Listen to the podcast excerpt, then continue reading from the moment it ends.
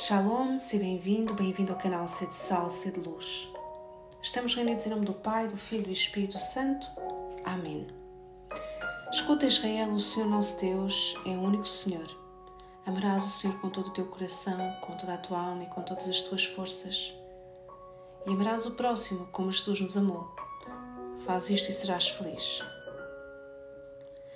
Vinde, Espírito Santo, enchei os corações dos vossos fiéis e acendei neles o fogo do vosso amor. Enviai, Senhor, o vosso Espírito, e tudo será criado, e renovareis a face da terra.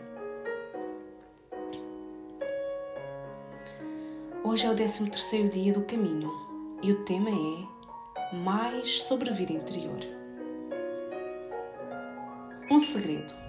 Um segredo em voz alta estas crises mundiais são crises de santos. Deus quer um punhado de homens seus em cada atividade humana. Depois, a paz de Cristo no reino de Cristo.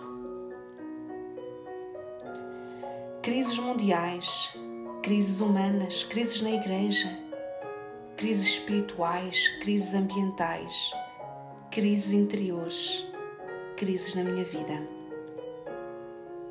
Como é que eu olho para as crises que vou atravessando, como uma desgraça, como um castigo de Deus, como uma oportunidade de amadurecer e tirar da minha vida o que não presta? Como é que eu tenho saído das diferentes crises que já atravessei na minha vida? Tenho saído mais de Deus, mais santo, mais santa? Ou continuo a atravessar a crise de santidade? O teu crucifixo. Como cristão, deverias trazer sempre contigo o teu crucifixo e colocá-lo sobre a tua mesa de trabalho e beijá-lo antes de te entregares ao descanso e ao acordar. E quando o pobre corpo se rebelar contra a tua alma, beija-o também. Costumo beijar com veneração e amor o crucifixo que tenho em casa? Ou que trago ao peito. É só um adorno na minha casa, na minha roupa, ou é verdadeiramente o sinal da minha salvação? Perde o medo de chamar o Senhor pelo seu nome, Jesus e de lhe dizer que o amas. Já disse a Jesus que o amava? E se ainda não lhe disse, já lhe pedi para colocar essas palavras na minha boca? Já lhe pedi para aumentar o meu amor por ele? Ou contento-me só com as migalhas? Procura encontrar diariamente uns minutos dessa bendita solidão que tanta falta te faz para teres em andamento a tua vida interior. Como anda o ritmo da minha vida? Ando agitado, estressado?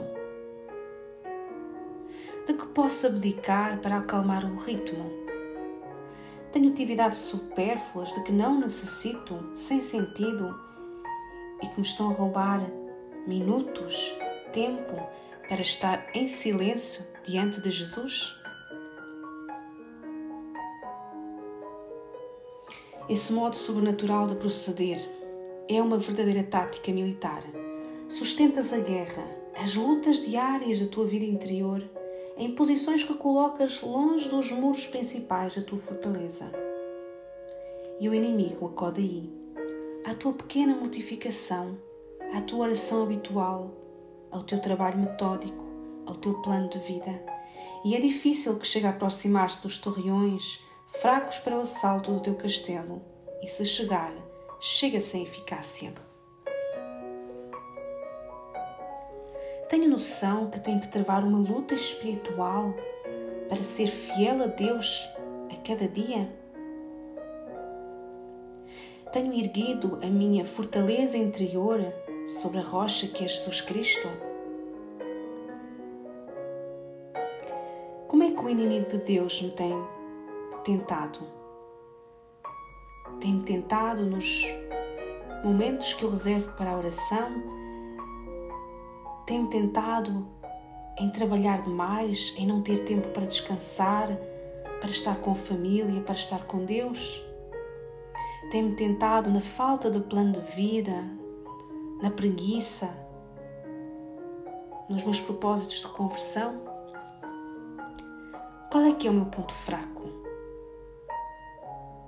Qual é que é a área da minha vida mais sujeita à tentação do demónio?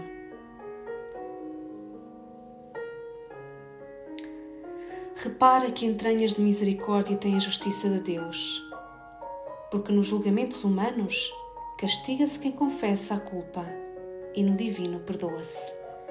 Bendito seja o santo sacramento da penitência. Revestivos de nosso Senhor Jesus Cristo, dizia São Paulo aos Romanos, é no sacramento da penitência que tu e eu nos revestimos de Jesus Cristo e dos seus merecimentos. entranhas de misericórdia. Já fiz a experiência de entrar no coração misericordioso de Jesus através do sacramento da confissão? Tenho vergonha? Resistências para ir até o sacerdote para me confessar?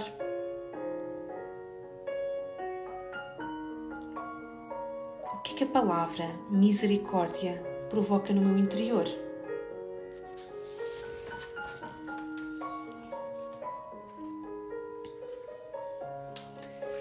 Que empenho põem os homens nas suas coisas terrenas? Sonhos de honras, ambições de riquezas, preocupações de sensualidade. Eles e elas, ricos e pobres, velhos e homens feitos, e jovens e até crianças, todos a mesma coisa. Quando tu e eu pusermos o mesmo empenho nos assuntos da nossa alma, teremos uma fé viva e operante, e não haverá obstáculo que, nós, que não vençamos nos nossos empreendimentos apostólicos. Tenho gasto o meu tempo? Em que tenho empenhado as minhas forças e talentos? Será que posso empenhar-me um pouco mais nas coisas de Deus e nos assuntos da minha alma? Como é que ela anda? Anda agitada e desarrumada ou em paz e em construção? Recolhe-te, procura Deus em ti e escuta-o recolher-me, procurar Deus em mim, ir até aquele lugar onde Deus habita em mim. Durante as 24 horas do dia, tenho 15 minutos para me recolher, silenciar e procurar Deus dentro de mim para o ouvir? Ou tenho fugido do silêncio e do recolhimento? Estar recolhido face a face com Jesus provoca medo, repulsa? Ou pelo contrário, atrai-me estar diante de Jesus e entrar no seu coração? É verdade que chamo sempre Betânia ao nosso sacrário. Faz-te amigo dos amigos do Mestre. Lázaro Marta, Maria. E depois já não me perguntarás por que chamo Betânia o nosso sacrário.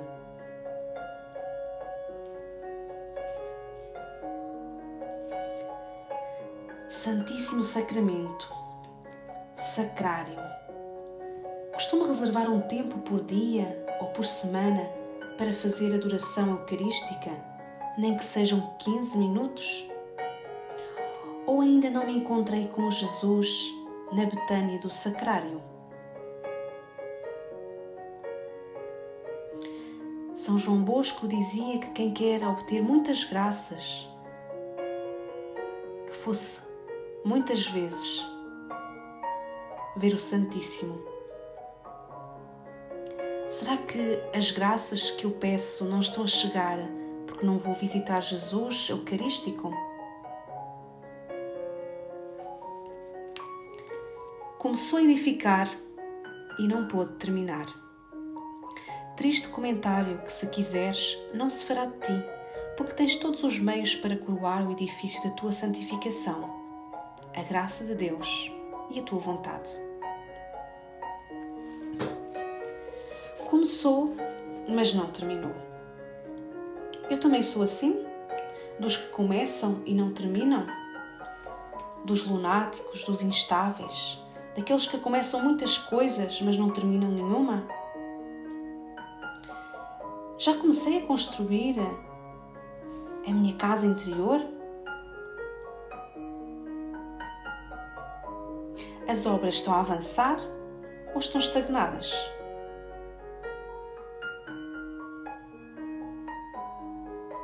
Uma obra estagnada é uma obra onde vão crescer ervas daninhas, silvas, vão aparecer bichos. Se a minha alma estagna, se a construção da minha casa interior estagna, vão aparecer todas essas coisas. Como é que estou a cuidar da minha alma? O que comecei, estou a terminar?